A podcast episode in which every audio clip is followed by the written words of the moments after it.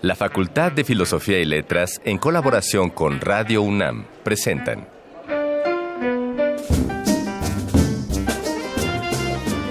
Lecturas de pasillo y debates de jardinera.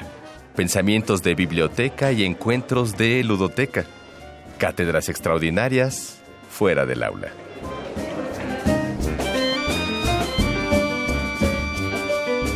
Eureka. Un programa con filo, Sofía y letras.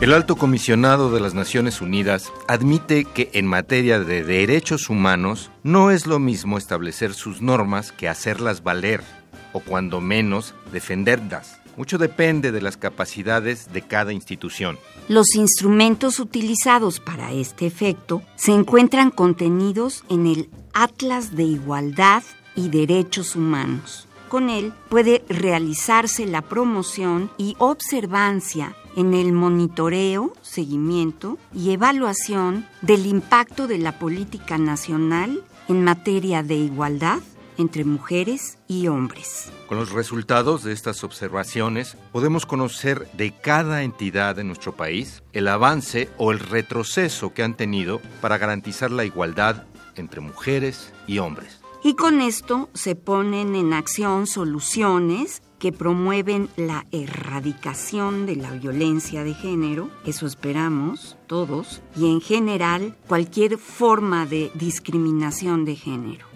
Así es. Y últimamente las redes sociales han hervido con una nueva conciencia sobre la desigualdad en todos los ámbitos. Y ese será el tema central de esta emisión.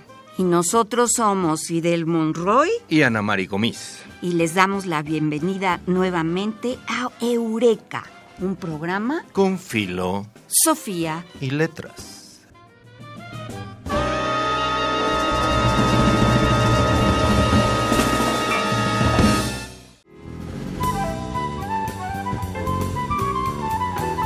No siempre se dice todo lo que se sabe, pero este sí es el lugar. 3 de 10.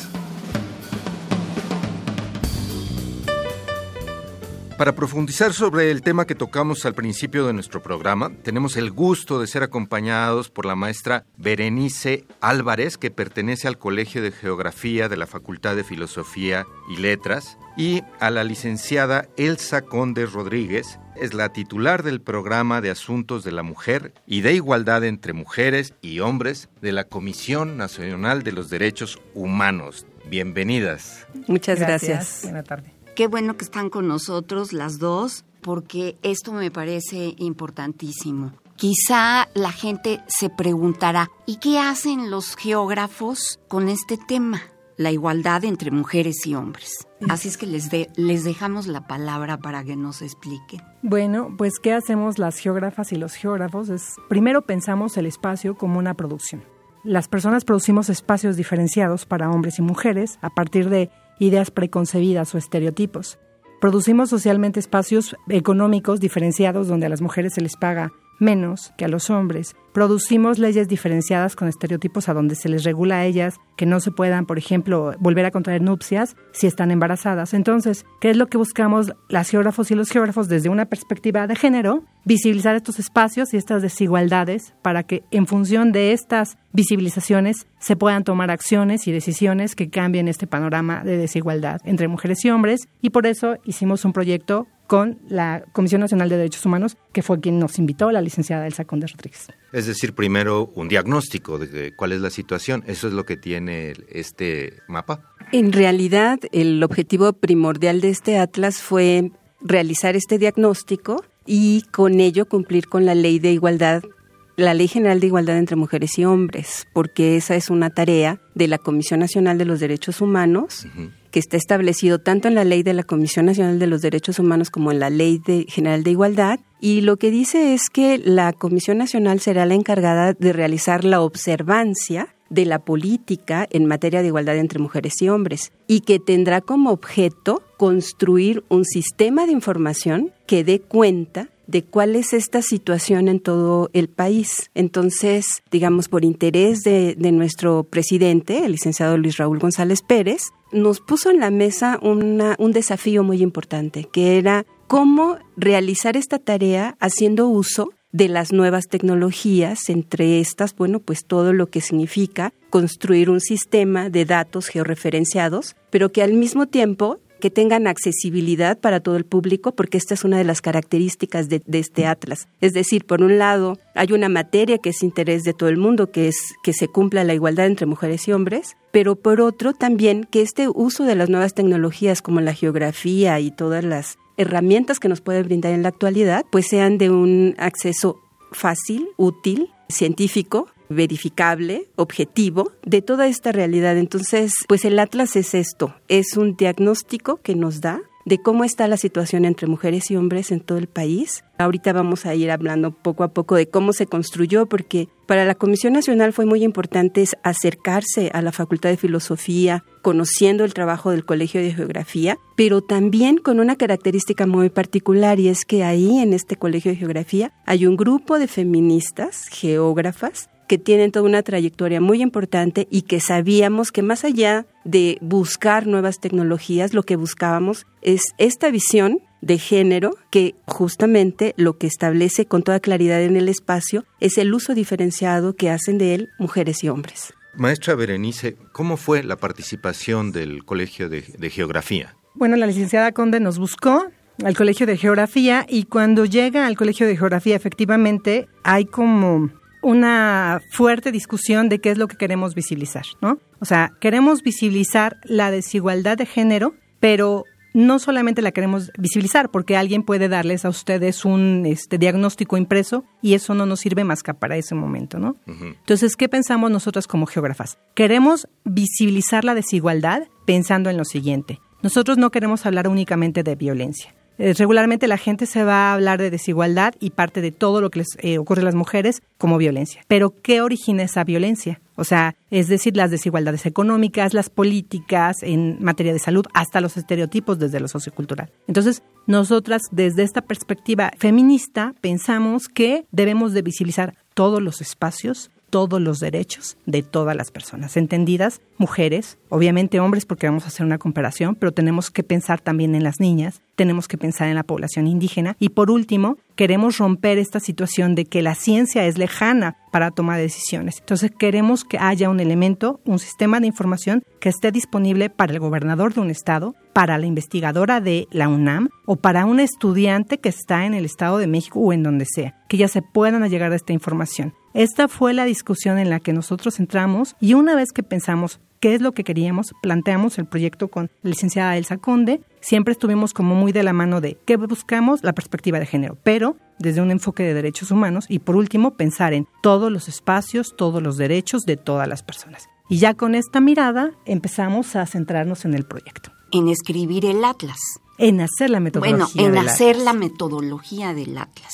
Por ejemplo, me gustaría que nos, nos dijeran algún tipo de modelo. ¿Qué podría yo buscar en el Atlas? A lo mejor te podría un poco platicar cómo, cómo fue la construcción del Atlas. Primero, bueno, pues... Sí, y, lo, y, los resultados. ¿Pero qué encontraron? Porque al público que nos está escuchando no, le gustaría mucho saber los datos, no solo la metodología. Es que qué encontrar sí tiene un punto de partida en este sentido de es cómo se construyó. O sea, primero se hizo un análisis de cuáles eran el tipo de instrumentos que a nivel internacional existían en la materia. Entonces, bueno, pues fuimos, digamos, de la mano del Colegio de Geografía, haciendo una investigación de qué tipo de instrumentos se tenía a nivel internacional. Entonces, bueno, encontramos, por ejemplo, que la CEPAL tiene un observatorio donde nos va diciendo cómo está la economía de las mujeres a nivel latinoamericano. O sea, qué pasa con la economía, con la participación de las mujeres en la actividad económica en un país y hace una comparación de todo el continente americano, ¿no? ¿Y cómo nos fue a México? ¿Y cómo nos fue de veras? Gran pregunta. Bueno, digamos que estamos no en un buen lugar.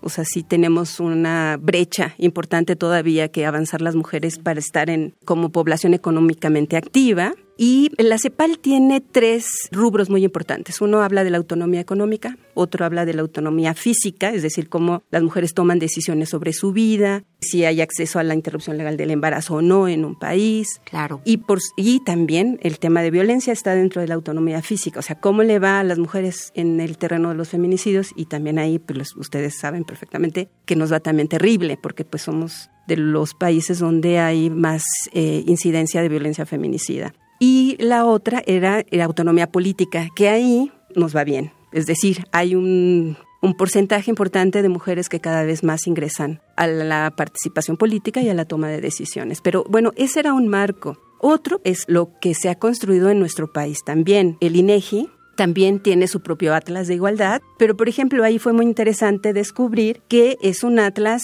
por supuesto, muy importante, pues con todo lo, que se tiene este, esta gran institución para construir un atlas, pero se centraba más en lo económico. Y nosotras queríamos cumplir con la ley, como ya lo mencioné al principio, y entonces queríamos abarcar todos los indicadores. Y creo que ahí es justamente donde vamos a ir construyendo lo que en la actualidad podemos tener como resultados del Atlas.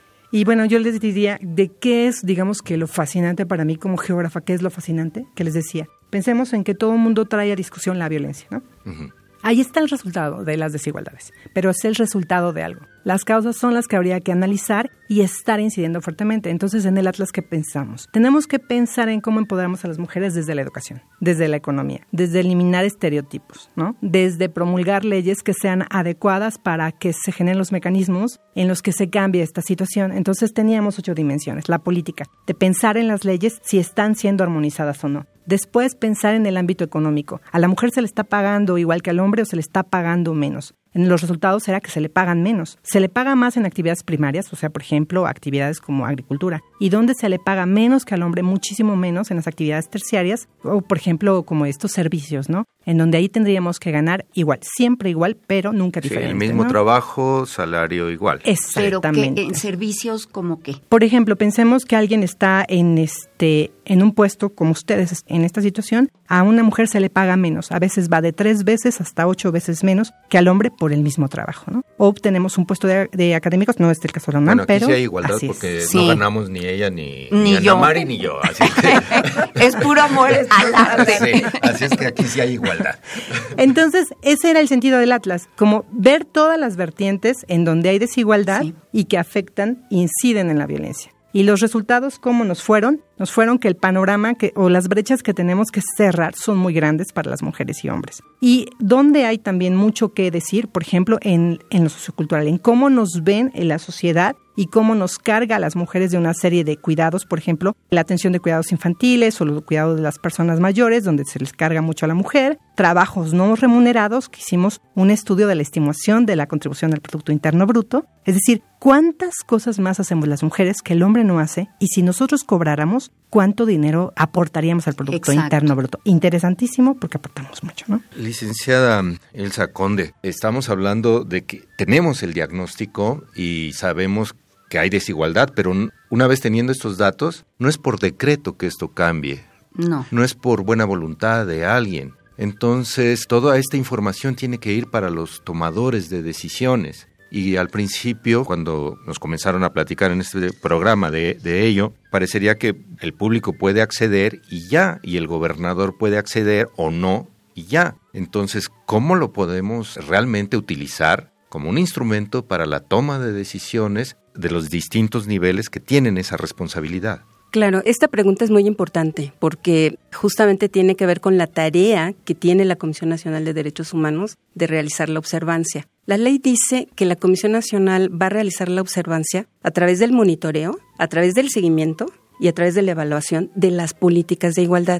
Entonces, una de nuestras tareas ha sido que justamente, uno, identificar cuáles son los entes obligados, o sea, es decir, cuáles son las dependencias, las instituciones que tienen la obligación de cumplir con la política de igualdad en el país. Ese es uno identificándolos, una vez identificándolos, entonces es hacerles llegar insumos como este, pero insumos a, través, digamos, de oficios como muy claros que van dirigidos justamente a los titulares de estas dependencias. En la actualidad se identifican, bueno, por lo menos hasta el sexenio pasado, porque ahorita está reconstruyéndose todo lo que es la política de igualdad en el país, pero eran 46 dependencias que tienen la obligación, de acuerdo a toda una serie de criterios construidos por el Instituto Nacional de las Mujeres, de cumplir con el programa para la igualdad, que es otro de los instrumentos que señala la ley. Pero no solamente son las dependencias que se encargan de ejecutar la política de igualdad, sino también los congresos de todo el país, porque una de las cosas que decía la maestra Berenice es muy importante, es necesitamos armonizar las leyes. O sea, que si a nivel federal, por ejemplo, se establece que en la actualidad el matrimonio infantil, o sea, no, no es posible que este país siga permitiendo, el matrimonio infantil. Entonces, bueno, hay estados del país que todavía tienen esa deuda y justamente hablábamos, el año pasado, por ejemplo, Oaxaca era uno de los estados que claramente se veía en nuestro mapa y por los datos que teníamos, por supuesto, de monitorear las leyes, que todavía no avanzado, había avanzado en este terreno. Actualmente ya lo hizo. Entonces, este tipo de cosas son importantes. Entonces, también es información que se debe dirigir a todos los congresos del país y, por supuesto, a los organismos públicos de derechos humanos, es decir, a instituciones que son similares a la Comisión Nacional de Derechos Humanos y que también tienen esta tarea de realizar pues contribución para que la ley se cumpla porque aquí yo creo que es muy importante que se distinga que la Comisión Nacional tiene como tarea el vigilar el cumplimiento de la ley. Y esa es una de las tareas importantes, es decir, la ley nos protege, nos garantiza derechos, pero necesita de un sistema que garantice el cumplimiento de esos derechos. Y este tipo de instrumentos, como el programa de la comisión, como, digamos, presupuestos públicos que sean suficientes para que se cumpla la ley, instrumentos como el Atlas, es como un sistema de garantías que justamente lo que quieren es contribuir a que se cumpla lo que está en la letra, para que realmente logremos algo que le llaman la igualdad sustantiva, es decir, que en los hechos logremos que esa igualdad sea. Maestra Berenice Álvarez, gracias, licenciada Conde. Les hablo de las tuteo cariñosamente y con mucha admiración. Yo me imaginaría que este atlas debería también llegar de alguna forma a la educación. O sea, que los niños tuvieran cercanía con el Atlas y aprendieran lo que son los derechos humanos y lo que es la igualdad entre los sexos, ¿no? Yo creo que sí, creo que todavía nos falta mucho escalar el proyecto porque efectivamente, teniendo un Atlas, podríamos hablarles no de algo como en lo lejano, ¿no? sino cercano, como decía, por ejemplo, la licenciada Elsa, hablar del matrimonio infantil para enseñarles en un mapa dónde están los estados que siguen permitiendo, por ejemplo, esta situación y dónde habría que cambiarlo, como llamar a la conciencia, a la reflexión y que de ahí se detonaran nuevos temas, no nuevas propuestas, porque finalmente este es un proyecto inacabado, todos tenemos que entrarle al tema desde diferentes ámbitos. Y yo creo que la educación podría ser uno. Afortunadamente la CNDH hizo una publicación impresa y que está a disposición. Yo creo que si lo piden, pues seguramente se los dan. ¿Cuál es el título de esta publicación para, para que el público lo, lo pueda buscar? Es Atlas de Igualdad y Derechos Humanos, Cartografía de la Desigualdad en México. Y está disponible también en medio digital, por ah, cierto, para que sea totalmente gratuito. Muy bien. Genial. Pero además sería padre que los niñitos de primaria empezaran a saber de todo esto, ¿no? Esa es parte también de, la preocupación de lo que planteaba yo hace rato, que les eh, preguntaba, que por decreto no va a cambiar un asunto. Y cuando hablamos de matrimonio infantil, que desde una óptica sociológica nos puede inquietar, pero también puede ser usos y costumbres. Entonces, si no bajamos a la educación, si no, si no vamos al fondo, a lo mejor el cambio no va a ser en dos años ni en tres, a lo mejor se va a tardar veinte. Pero si no empezamos a partir de estos diagnósticos, nunca va a ocurrir, porque se tiene que incidir en la esfera cultural también. Sí, digamos, yo, le llamo desafíos, porque... Son desafíos. Son, desafíos. porque son desafíos muy importantes y que tiene que ver con justamente una, una dimensión que, que está en el Atlas, que es la dimensión sociocultural. Es decir, tenemos mucho que hacer todavía, porque más allá de los estados donde efectivamente los sistemas normativos indígenas, que se llaman usos y costumbres, pues permean todavía la vida cotidiana. Y eso no está mal porque finalmente es el reconocimiento de es el reconocimiento jurídico a la personalidad jurídica de los pueblos indígenas y es algo de que les da identidad. Y es algo que les da identidad. No obstante, con toda claridad, también la Constitución, en su artículo segundo, dice que no puede haber normas que vayan en contra de los derechos de las mujeres y de las niñas. En ese sentido es a lo que yo le llamo armonizar, porque justamente tenemos que trabajar primero, por supuesto, en un ámbito que es accesible a los tomadores de decisión, que son los legisladores que cambian las leyes. Pero lo más importante es trabajar con las comunidades y, y ver cómo finalmente una comunidad sale beneficiada de la relación equilibrada entre mujeres y hombres. O sea, la participación de las mujeres ya está, ya se da en las comunidades. Estoy hablando ahorita y me estoy dirigiendo a las comunidades de, usos y costumbres porque ahí fue dirigida la pregunta y porque ahí todavía en algunos lugares está normalizado el matrimonio infantil y también está normalizada pues cierta violencia que se ejerce en contra de las mujeres. bueno, la, violencia está normalizada en todo el país, pero... Y en todo el mundo. Y en todo el mundo, es, ciertamente, entonces ahí lo importante es desnaturalizar esa violencia, pero no lo vamos a poder hacer por decreto, efectivamente, sino a través de la educación, a través del trabajar con las comunidades y sobre todo convenciéndonos todos, todas, de que al final vamos a ganar. O sea, al final vamos a ganar si trabajamos por la igualdad, porque la igualdad pues nos va a permitir justamente tener a mujeres y a hombres con una participación más equilibrada en todos los ámbitos de la vida y eso nos hace ganar a todos sí, y a todas. Ganar a la historia, fíjate, Exactamente. porque la historia ha perdido muchísimo sin la participación de las de mujeres. mujeres. Así es. Claro, y yo creo que el Atlas a mí me parece que es una radiografía de lo que nos duele, ¿no? Y nos dice dónde nos duele. Nos dice en Oaxaca, por ejemplo, nos duele la violencia de género y nos duele, por ejemplo, en el ámbito sociocultural donde las mujeres, por ejemplo, inciden mucho en sus decisiones sexuales, ¿no? Y ustedes lo pueden ver en el mapa. Y nos dice, la violencia nos duele, por ejemplo, en el abuso infantil, tal cual, porque podemos visibilizarles dónde están ocurriendo maternidad infantil. Que eso, por ejemplo, en México no estaba visibilizado, en el Atlas ya lo visibilizamos, que fue un, ogro. Y a cada estado le duele algo. ¿Ogro? Logro. es un ogro. Porque yo vi ogro. es, que creo que es un monstruo, ¿no? Sí, es un monstruo que habríamos que este, erradicar, ¿no? Por supuesto. Bueno, pues este, muy interesante. Podríamos aquí seguir platicando, pero se nos, acabó, el tiempo. Así es. Y para terminar, pues vamos a decir muchas gracias a nuestras invitadas. Muchas gracias. Gracias. gracias. Y que nos sugieran una música, canción, algo que tenga que ver con este tema o lo que quieran. Bueno, yo les recomendaría la de Blackbird, de los Beatles, por supuesto, porque habla como de esto, las mujeres con las alas rotas, como sea, tenemos que aprender a, es cierto. a volar. Empoderémonos, yo creo que ese es el tema. Muy bien, pues Me eh, gusta le invitamos al público a escuchar Blackbird. De los Beatles.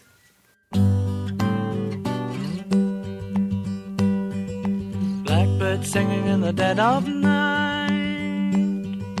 Take these broken wings and learn to fly. All your life, you were only waiting for this moment to arise.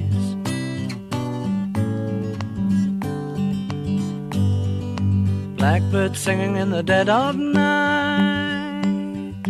Take these sunken eyes and learn to see all your life. You were only waiting for this moment to be free. Blackbird fly. Blackbird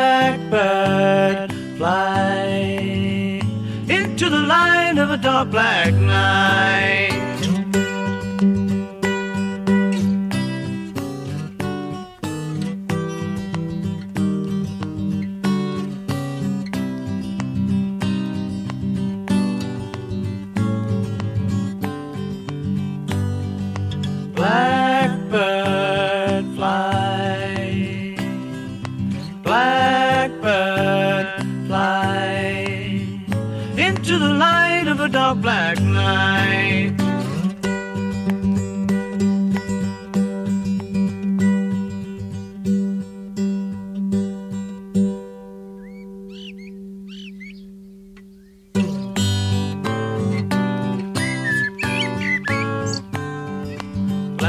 Blackbird dead of night.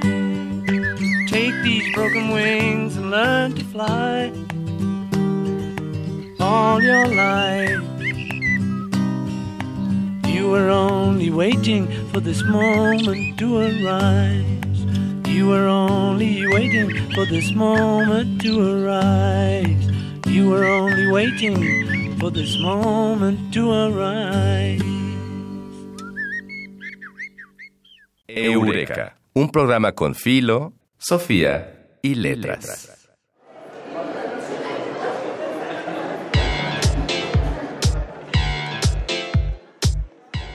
Voces de Alameda, tu agenda radiofónica de la facultad. En esta ocasión queremos recomendar el libro Cuadros Color de Tiempo, una recopilación de ensayos sobre Marcel Proust escrito por Luz Aurora Pimentel. Según Néstor Braunstein, el ensayo de Pimentel es, en verdad, un instrumento, una brújula o un hilo de Ariadna, imprescindible para orientarse en el mundo fascinante de los caminos de Proust, que son los caminos de la mente. Si hemos de recurrir a este vocablo de nuestra lengua que no aparece en el texto de Proust, pues no existe como tal en la lengua francesa. Muchos han sido los agrimensores que se han aventurado a este terreno, por demás transitado y cartografiado, al que, sin embargo, nunca se termina de explorar. Luz Aurora Pimentel los conoce y los cita cuando es oportuno, pero en momento alguno ahoga al lector con referencias bibliográficas o con un saber que hoy puede encontrarse, si fuese lo que se busca en los enmarañados senderos que se bifurcan en la web. El ojo de Proust, como el de los grandes pintores, cumple con el objetivo de retratar a quien lo mira. ¿Quién eres tú que así me lees? Su obra es una fotografía de quienes somos mirados por él, más que una radiografía de un autor más o menos cartilaginoso y desafiante, uno que resiste a cualquier encasillamiento universitario. Pues bien, este es todo el tiempo del que disponemos en esta ocasión. Agradecemos a nuestras invitadas, a nuestra audiencia y a los colaboradores que hacen posible este programa. Dayanara Nogués en la investigación, el mago conde en el guion, Paco Mejía en la operación técnica y en la producción Silvia Cruz Jiménez y Carmen Sumaya en la asistencia de la misma. Pues nosotros somos Ana Mari Gomis Y Fidel Monroy. y esto fue Eureka. Los esperamos la próxima emisión. Así es. El tiempo vuela cuando el pensamiento se divierte. Nos escuchamos la próxima semana. Eureka. Una producción de Radio UNAM.